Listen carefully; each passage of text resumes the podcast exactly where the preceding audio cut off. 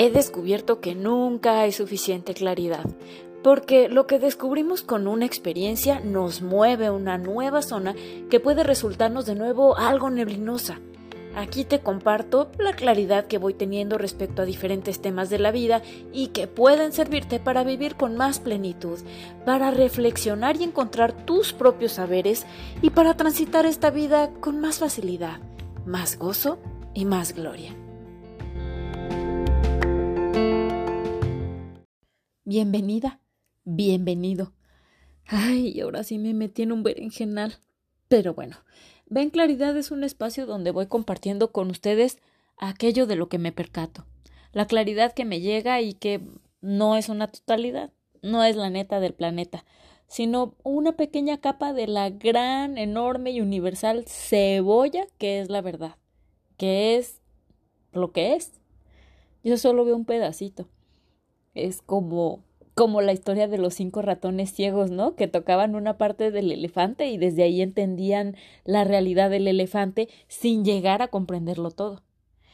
Bueno, ¿de dónde viene todo esto? Les comparto la sensación que me llegó y ya luego les platico lo otro. Ah, sentí que cada vez que me elegía a mí, que yo elegía sanar, crecer, mirarme, vencerme a mí misma y levantarme a la meditación, hacer ejercicio, que al tiempo que hacía eso, estaba impactando de alguna forma a los que me rodean. Sentí que si soy una mejor persona, que si recorro este camino, este túnel, como los túneles transformadores de los que les hablaba en el otro episodio. Cada vez que hago esto, estoy como como horadando el camino, mostrando a otros que personas, como diría mi abuelita, comunes y corrientes, pueden hacerlo, pueden pasar por ese túnel, por ese, por ese esfuerzo que otros pueden. Y entonces yo abro el espacio para que más personas sigan este camino y lleguen lejos. Y siento que cuando me percato de cosas y se me prende el foco y lo entiendo y lo comparto con ustedes o con quien sea, esa lucecita que yo elegí para mí puede alumbrar a otros y los puede llevar a descubrir nuevas puertas, nuevos aprendizajes, caminos a los que yo nunca voy a llegar, pero que sí contribuí desde haber abierto camino con esa lucecita compartida. Finalmente es como un todos estamos conectados. La luz a mí no me llega de la nada, sino de haber leído algo, o escuchado, o visto, o hablado con alguien que compartió información que detonó algo en mí, o de experiencias que viví, pero las viví con otras personas. Siento que allí fue donde empecé a percibir esta interconexión y que en la medida en que, por ejemplo, en que, en que ando sonriendo por la calle, alguien me puede voltear a ver y, y reírse. Justo me pasó el otro día en la mañana, que iba algo contraída, sí, lo confieso. Iba a hacer un trámite municipal, entonces iba entrando al edificio y una chiquita como de, ay, no sé, cuatro o cinco años, iba subida en una bardita de la mano de su mamá, sonriendo, cantando feliz de la vida con tal gusto una canción que estaba sonando ahí en los altavoces del patio. No, bueno, su risa me contagió. La vi y me contagió. me relajé, me sentí calentito mi corazón, le sonreí de regreso y yo también me fui contenta hasta donde iba a pagar y hacer trámites. Y gracias a eso, pues ya le hablé más suavecito a las personas y eso también me permitió que, que fluyera más rápido mi trámite, que lo que no pude hacer, pues no me frustró y me fui con nuevas ideas de cómo lo iba a hacer, pensé, bueno, qué de bueno aquí que no estoy viendo, por esa niñita que sonreía, por la música en el patio, por el, el hombre al que se, o la mujer al que se le ocurrió poner la música en el patio, por el hombre al que se le ocurrió grabar esa rolita, en fin, entonces es que todo se va tejiendo de tal forma que unos nos impactamos a otros. Entonces, eso fue lo que me percaté. Y de allí pensé, dije, bueno, voy a ampliar esta percatación. Y entonces ya me puse a investigar. ¿no? en el catolicismo, el tema es cuando tú comes de ese pan transformado en el cuerpo de Cristo y todos los demás también comen de ese pan, todos son uno en Cristo, en Dios. Cuando se habla, por ejemplo, de la teoría de la energía y que todos estamos unidos y todos, todos somos uno. A ver, a ver, y aquí claridad, por favor. Eh, sí, sí. Esta es muy interesante, mira. Si, por ejemplo, ahí te va. Voy a hacer mis esfuerzos, ¿eh? Por explicarte algo que luego es más complejo, pero yo voy a tratar de hacer una versión muy simplificada. Eh, si, por ejemplo, tenemos un microscopio mega poderoso y hacemos zoom en, en una hoja de, de una planta, o en una gotita de sangre, o en lo que quieras, en un objeto, lo que vemos primero son células. Y entonces le damos más zoom y vemos partes de la célula, por ejemplo, mitocondrias, ¿no? Entonces a la mitocondria le damos un super mega zoom y lo que vemos son átomos. Y le damos más zoom y vemos electrones, protones, neutrones. Y le damos más zoom a uno lo que quieras, al electrón o al protón o al neutrón. Le damos más zoom y al final, final, final, final, final de todo, lo que hay es energía. Energía en movimiento o en calma. La energía que no se mueve se solidifica, se hace punto y de ahí nacen los objetos. Pero esa energía puede empezar a vibrar, a moverse, puede volverse menos sólida y se vuelve una onda que va vibrando, que vibra, ah, se mueve más rápido o más despacio y ese movimiento es una vibración. De allí sale el tema de estás vibrando alto o estás vibrando bajo. Lo que se han dado cuenta es que las vibraciones, cuando la energía se mueve despacito, se mueve lenta, es una vibración que corresponde, por ejemplo, a emociones como la depresión, este, la tristeza. Y las vibraciones más altas, más elevadas son las vibraciones de la paz, del agradecimiento, del amor, este, en fin, ¿no? Eh, hay, hay aparatos que miden las vibraciones mm, científicas. Eh, en fin, de allí este, el, la teoría de que todo, como al final todo cuando le haces zoom, todo es energía, pues esa es la teoría. Todos estamos interconectados y todos somos uno porque todos somos energía más sólida o más este o, más amplificada, más en una onda, ¿no? Y se llama la ley de la unidad. Y de esa ley se define que animales, plantas, rocas, mares, personas, todo, todo somos energía en un inmenso e infinito campo. Entonces, dicen que esa energía es una energía omnipresente, sabia, creadora, que todos le pertenecemos y todos somos uno con ella. Hay quienes dicen que el simple aleteo de una mariposa va a cambiar el mundo por completo a través del tiempo simplemente porque el aire dejó de estar donde estaba antes del aleteo. Esa teoría se llama el efecto mariposa. También lo puedes buscar. Esto es solo decir que lo que hacemos siempre genera un cambio. Siempre. Movimiento, transformación. Y que lo que cada uno hacemos afecta de una o de otra forma a todos. Sí, como te decía, pues es una mega simplificación. Si tú quieres tener más información, puedes entrar y buscarla con los nombres de los temas que te dije.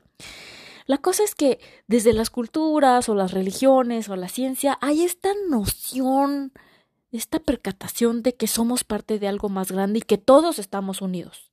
Esta parte de cuando hay guerra en Ucrania, hay repercusiones en todo el planeta económicas, sociales, hasta emocionales.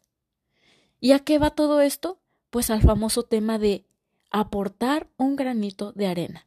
Y si sirve o no, he escuchado tanta gente que dice, ¿y de qué sirve que yo haga? ¿Y de qué sirve que yo diga?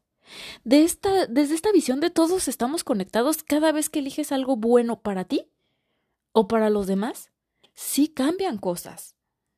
Y entonces es esta invitación a que sientas que lo que haces sí es valioso, sí es suficiente, sí pinta. A que te preguntes cuánto más de mí puedo elegir que sea de beneficio para mí y para el planeta. ¿Qué lecciones puedo hacer para que todo se expanda más hacia el amor, hacia la abundancia, hacia la paz, la empatía? ¿Qué estoy eligiendo hoy? ¿Dónde requiero poner mi atención hoy para crear el futuro que deseo para mí y para el mundo? La claridad que me llegó es lo que hacemos sí modifica nuestro mundo, para vivir una vida más feliz o más complicada, y así para los demás. Y esto tiene, dirían mis maestros de matemáticas, varias derivadas. bueno, varias derivaciones. Si yo, por ejemplo, si yo maltrato, lastimo, golpeo, violento, me burlo, me río, engaño, robo a alguien, la persona que sufre esto, al momento de vivir estas situaciones, lo estoy viviendo yo también. Si todos estamos conectados, si todos somos uno, al lastimarlo a él me lastimo a mí de una o de otra forma. Nadie da lo que no tiene. La pregunta podría ser, por ejemplo, una de tantas es, bueno, ¿cuánta violencia o dolor o sentimiento de miedo o de abandono o de menosprecio vivían en mi interior que me llevaron a responder o a reaccionar así ante el otro? ¿Cuánta contracción estaba viviendo que no vi mejores posibilidades para resolver, para ayudar, para acompañar, para defenderme, etcétera? ¿No? ¿Quién me lastimó antes? dónde vi o viví violencia yo, cuándo y cómo entraron en mí. ¿Soy acaso la reacción o el resultado o la consecuencia de los actos de otros sobre mí? ¿Dónde requiero sanar? ¿Dónde fui lastimada, lastimado y desde dónde podría yo amarme más? Sostenerme más, voltearme a ver o perdonar al otro. Y al ser más de mí, al elegir mirarme, al elegir sanarme, pues estoy sanando a la humanidad. ¿Por qué? Porque ya no voy a lastimar a otros y no me voy a lastimar yo. Y ese grano de arena que puse, no sabemos hasta dónde impacta. Es como la gota de agua que cae en el estanque en calma y que sus ondas llegan a lugares lejanos. Todo eso que yo me amé generó en mí el tratar bien al otro. Y el otro, al ser tratado bien, pues él trató bien a otros, cambió su actitud, dejó de hacer cosas que hubieran maltratado a alguien más. Esa persona aprendió de mí, o yo lo inspiré para luego hacer cosas que tal vez serían grandes o importantes para la humanidad, pues no sabemos, no sabemos. Ahora sí que, en defensa propia, nos gustaría estar en este tenor de ser más de mí, dar más de mí al otro, amar más. Porque finalmente cuando amo al otro, pues me estoy amando a mí. Y cuando me amo a mí, estoy amando al otro y estoy entregando. O sea, todo es multiplicación. Para un lado o para el otro. Para la contracción o para la expansión. Porque al ejercer violencia sobre otra persona, ¿cuánto más estoy perpetuando estos comportamientos? ¿Cuánto más los expando, los promuevo? ¿Qué va a hacer esa persona lastimada más adelante? Y si cuando se cayó, en vez de reírme, elijo ir y ayudarle a pararse, ¿en qué me beneficia a mí? Y si en vez de insultarlo, me detengo y me percato de su nivel de estrés, de ansiedad, si cabe en mí la prudencia y pienso en una mejor manera de resolver, ¿en qué me beneficia a mí? Eso me quedé pensando. Estos pensamientos me impactaron. Y ahí te los pongo. Y la segunda derivación que me gustaría compartir hoy de esta capita de claridad de al ser todos uno es que, pues si todos somos uno, no somos los únicos que habitan el planeta, ¿eh? Habitan otros seres. Plantas, animales, piedras, todo el planeta entero es una entidad. Es un ser no sé desde qué punto podría decir si está vivo o no.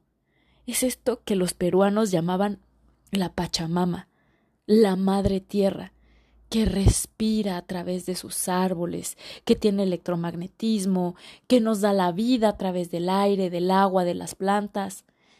Me quedé pensando en este concepto de madre tierra. ¿Desde dónde podría ser nuestra madre? Somos mente, somos cuerpo, somos espíritu. Y el cuerpo le pertenece a la tierra. Está formado por elementos que ella nos da, agua, minerales, moléculas que le pertenecen. Pues por eso dicen luego, polvo eres y en polvo te convertirás.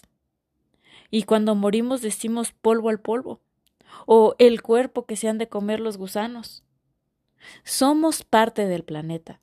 Nuestro cuerpo es su materia, le pertenece, le pertenecemos y desde ahí es nuestra madre. Y cuando dañamos y maltratamos a la madre, pues ésta no nos puede nutrir. Y aquí venía esta conciencia de que no por la moda de traer bolsita de tela o de las tres R's, en fin, voy a hacer algún acto, sino desde la conciencia, desde qué tanto cada vez que consumo cosas que no requería, estoy generando una una entropía en el planeta, acercándolo a una destrucción, a una devastación por el mal uso de los recursos. Cada vez que consumo en inconsciencia demasiada agua, o que consumo más plástico, o que compro más cosas, que cambié la tele porque, ah, ya salió una tres centímetros más grande, o, ah, no, ya hay una nueva tecnología que me da tres píxeles más. Cada vez que tomo estas decisiones sin pensar, en que de verdad cada acción me afecta y nos afecta como en el efecto mariposa, cada vez que dejo de pensar que el recurso que consumo otro lo deja de consumir o que ciertos consumos vienen de actividades donde hubo personas pues esclavizadas, explotadas o que hay materiales que van a contaminar el barco donde todos andamos subidos porque todos somos uno, porque todos vamos en este barco, tu aire es mi aire, tu mar es mi mar y tu tierra es la mía. Como te compartí en el episodio pasado, ¿no? Desde la conciencia que ponemos cuando consumimos un alimento. Esa ensalada que para estar frente a ti requirió de tantas cosas. Tierra, sol, agua para nutrientes, manos que la cosecharon, la empacaron, la transportaron, la gasolina, el camión, los cargadores, los estantes, tu dinero que vino del esfuerzo tuyo o de alguien más, en fin honrar y agradecer cada cosa que consumimos implica de verdad entonces tener la conciencia del esfuerzo, de la energía, de los recursos que representa. Y entonces la invitación es, pues otra vez, a la percatación. Todos somos uno. Yo no hubiera comido ensaladas si otros no hubieran aportado muchas cosas. Y yo no podría aportarle a otros si no como. Lo mío es tuyo, lo tuyo es mío. Tú lo cuidas y me beneficia. Y cuando yo lo cuido, también te beneficia. Y la espiral sigue hasta por ti, por mí, por todos mis compañeros. La conciencia de ser uno, de disfrutar y compartir recursos, de que trabajar en mi paz hace que yo te trate bien y que el que te vaya bien a ti repercute en que me vaya bien a mí si todos tenemos esta conciencia.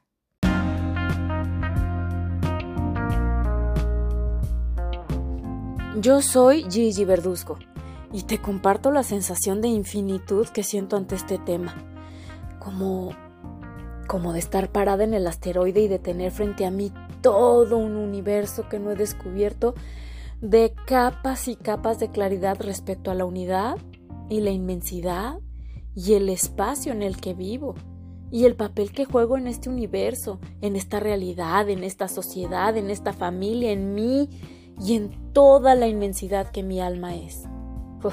apabullante.